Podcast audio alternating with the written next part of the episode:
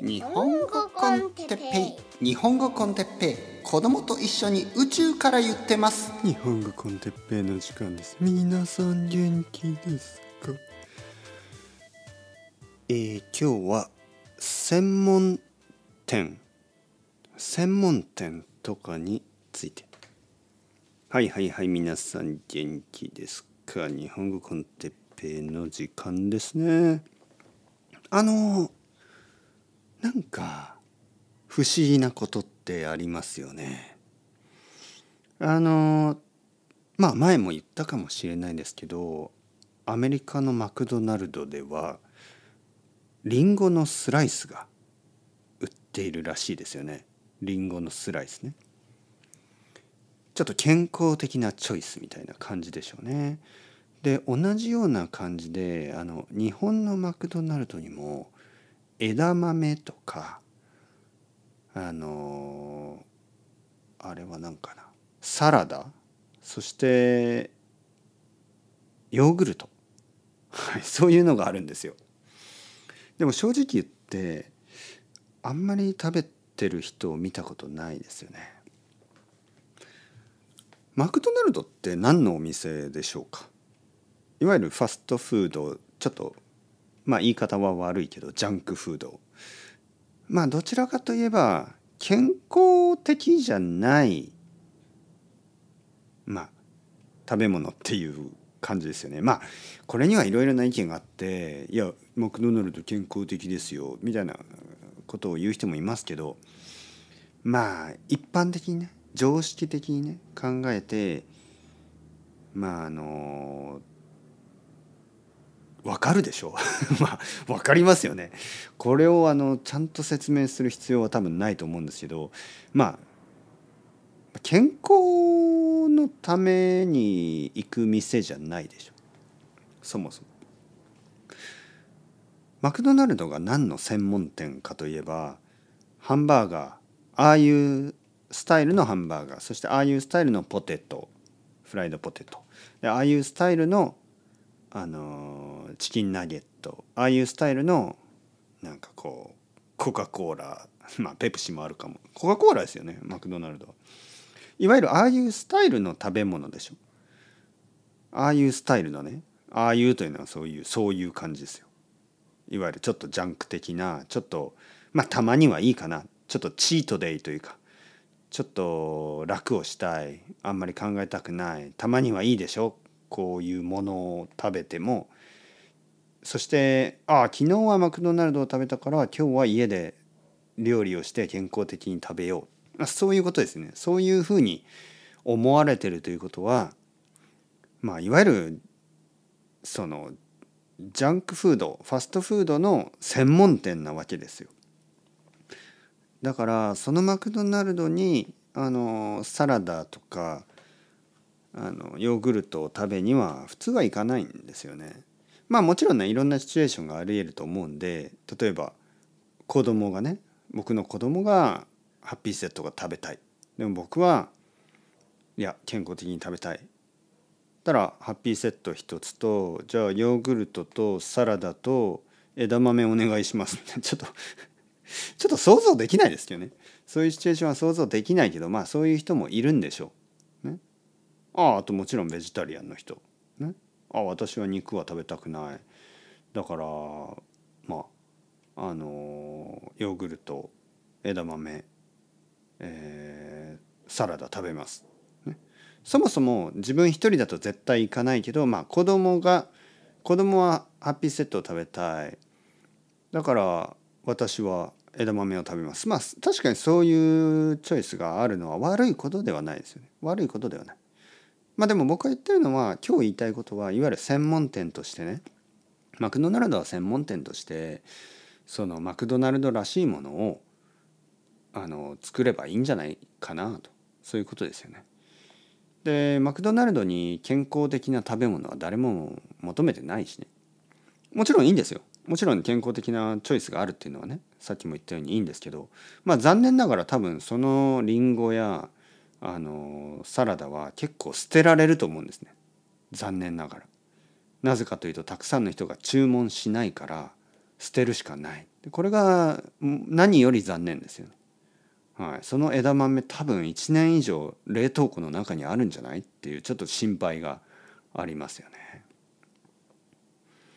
僕が奥さんとハワイに行った時にあのハネムーンでねハワイに行った時にあるレストランで奥さんはあのベジバーガービーガンバーガーみたいなのを注文したんですね。そしたらそのウェイターの人が言いました「ああ僕がここではじ働き始めてそのバーガーを注文した人は初めてだよはっはっは」って言ったんです。僕はいやこれやばいんじゃないのと思ったけど、まあ、奥さんは食べて味は美味しい悪くないとか言ってね、えー、その日の夜にお腹が痛くなりました、はい、なぜかというとそのレストランもやっぱりちょっと肉肉を食べたい人が行くような店だったんですよ。で僕と奥さんはちょっと時差ボケもあってまああのちょっとお腹が空いてたしもうどこでもいいから早く食べたいみたいな感じで、まあ、ハワイはワイキキは人が多かったですからね。それはコロナの前だし。コロナの前も前もあれは何年ですかね？結構前ですよ。子供が生まれる前だからね。でだからもう、まあ、どこでもいいと思って入ったんですよね。で奥さんは「いや私は牛肉食べたくない」って言うからじゃあベジタリアンバーガーみたいなのを注文したんですけど。わあ僕は長くここでアルバイトしてるけど初めてだよそれを頼んだ人ははははみたいな感じだったんでやばいなと。いわゆるマクドナルドで そのサラダを注文する人とかやっぱり少ないんですよね。だからその食べ物が無駄になってないかなっていうのはちょっと気になるところです。そもそもサラダとかあの健康的な食べ物を食べたいんであれば健康的な料理を出すレストランが日本にはありますからそっちに行くんじゃないのって思うんですよね。そう僕が今日言いたいことは専門的なね専門的な店があれば十分じゃないですかと思うんですね。全ての店が全てのチョイスを出すよりも専門的な店があの専門的なメニューに集中してた方があの僕は好きですね。例えば魚が美味しい店肉が美味しい店野菜が美味しい店、えー、豆腐の店、ね、豆腐料理のある店そういうのが僕は好きですよね。だけど最近の流れとしてはほとんど全ての店にいろんなチョイスを置くっていうのがまあ一つのこう流れになってますよね。まあ理由はもちろんチョイスがあるっていうのはあの例えば友達とか家族のグループで私はこれを食べたいでもこれは食べたくない僕はあれが食べたいそれぞれがちょっとわがままな場合まあわがままというかなんかこう食べられるもの食べられないものとかがある場合確かに全ての店に全てのチョイスがあるといいですよね。マクドナルドにあの健康的なチョイスがあるみたいな感じですよね。確かにそれは便利な時もあるけどやっぱりこう食べ物のロス食べ物を捨てることになったりとかあとはコストもかかりますからね、えー、あとは味ですね。やっぱり味の問題ですよね。やっぱり全ての店は専門を1つか2つ持ってその皿に集中した方が美味しいですよね。全ての店になんかま僕ここはハンバーガーもあるしパスタもある寿司もあるよ。ちょっと怖いですよね。その寿司は 大丈夫かとかそのあのハンバーガーあの美味しいんだろうかとかちょっと集中してほしいでしょ？専門的にね。え僕は結構その専門店が好きなんですよね。例えばまああのラーメン屋にはラーメンだけ。ね、寿司屋には寿司だけ、ね、で寿司を食べてその後にアイスクリーム屋に行ってアイスクリームを食べる、ね、寿司屋にはアイスクリームは置く必要はないと思うんですね。僕はそう思います。僕は寿司屋は寿司だけでよくてデザートもなくていいと思いますよね。近くに美味しいデザートのあの店があればいいと思いますからね。で東京だと結構今でもそういう感じであの楽しむことができますね。例えば昼ご飯に、えー、パスタか何かパスタの美味しい店とかピザの美味しい店食べてその近くに大抵ケーキの美味しいカフェとかね、えー、ジェラートが美味しい店とかがあってドーナツが美味しいカフェとかそういうところがあってそっちに行ってあのデザートとコーヒーだけを飲むとか僕が好きな時間の使い方ですよね。なのでまあ全ての人が全てのことをやるとあの専門的なその質みたいなのがあの保てない質が低くなってしまう。例えばですよまあ僕はね一度こういうあのコメントを見たことがある。あれはどこだったかな？レディットだったと思う。日本語コンテッペイのちょっとこう批判みたいなので「おお鉄平はあの僕は好きじゃない。僕はなぜかというと僕はあの本を読むのが好きだ、ね、にもかかわらず彼はリスニングをしろ、ね、リスニングが大事だ。あの本は読まなくてもいいみたいなことを言ってた。みたいな。そういうコメントを見たことがある。ね、前あの言ったことがありますよねここで。もうそれは前っていうかもう何何年前？3年か4年ぐらい前の話ですけど僕は覚えてますよ。恨み恨み深いというか覚えてますからね。忘れないですよ。自分に何か言った人絶対忘れないぜ。あいつあいつ今頃何何を考えてるだろうか、はい、まあ日本語の勉強やめてるだあいつはな、はい、まあまあまあまあまあまあ。とにかく。その僕は言いたかったことはそういうことじゃないんですよ。その別にその読むことが悪いと言ってるわけじゃなくて。だけどまあ聞くのは大事ですよっていうこと。そしてなぜ僕はそれを言うかというとそれはもちろん僕がそのポッドキャスト専門家だからね。ポッドキャストの専門店だからですよ。例えばね寿司屋さんは「寿司おいしいよ。食べてください」ね「寿司は健康にもいいですよ」ね「魚はいいですよ」とか言うだろうしあのステーキ屋は「お牛肉食べて元気になれ。牛肉はいいよ」って言うだろうし野菜とかベジタリアンのお店は「はい美味しい野菜がありますよ。美味しい野菜料理あの野菜のプロテインいろいろありますよ。あのベジバーガーどうですか?」って言うだろうしアイスクリーム屋は「アイスクリーム美味しいよ。ここのアイスクリームは北海道牛乳100%ですよ」とか言うだろうしあの全てのお店はねその自分のお店のまああのまあ宣伝というかねそしてどうですか？皆さんもっともっと食べてくださいって言うでしょうね。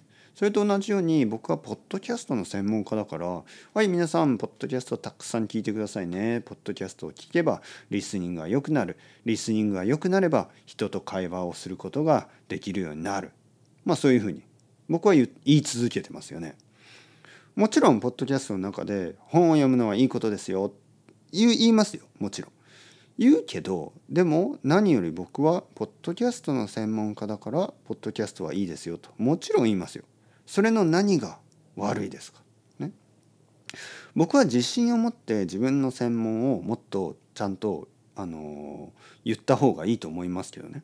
だからマクドナルドにはちょっとサラダもあります、えー、なんか健康的なハンバーガー作りましたとかじゃなくて僕たちはマクドナルドのこのまあジャンクフードあの作り続けます。そして美味しいジャンクフードを作ります、ね、え毎日はちょっとあれだけど1週間に1回ぐらい来てくださいとかまあ僕は1週間に1回行きたくないですよね 僕はまあマクドナルドは1ヶ月に1回以上は行きたくないですけどまあでも1ヶ月に1回ぐらいはいいと思いますよ全然問題ないですよねでそのまあ自信を持ってね自信を持って自分の作っているものを進めてほしいと思いますね。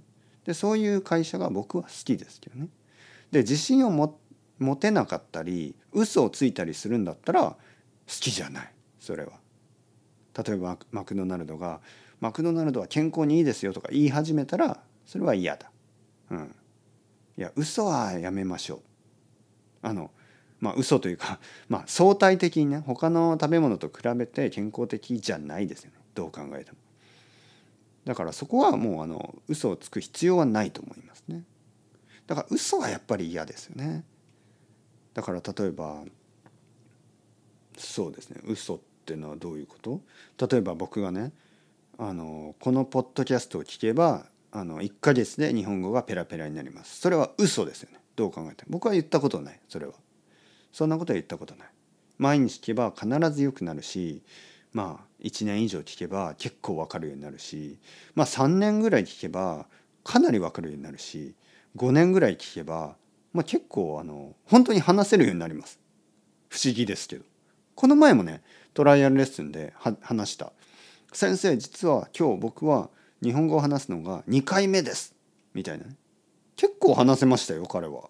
はいまあ理由はもちろんポッドキャストをずっと聞いてたからね。はいちょっと僕みたいな話し方なんですねやっぱり。まあまあまあとか言うんですよね。俺だなと思ってまあまあまあそれは僕僕の話し方な嬉しいなと思いますよね。あのそそそういうあの影響があるんでねやっぱりたくさん聞けばちょっと話し方も似てきますよね。なんか兄弟みたいな。いいです。素晴らしい。というわけで皆さん専門的に、あのー、頑張ってる人たちを応援していきましょうこれからも。チャウチャウアスタレゴまたねまたねまたね。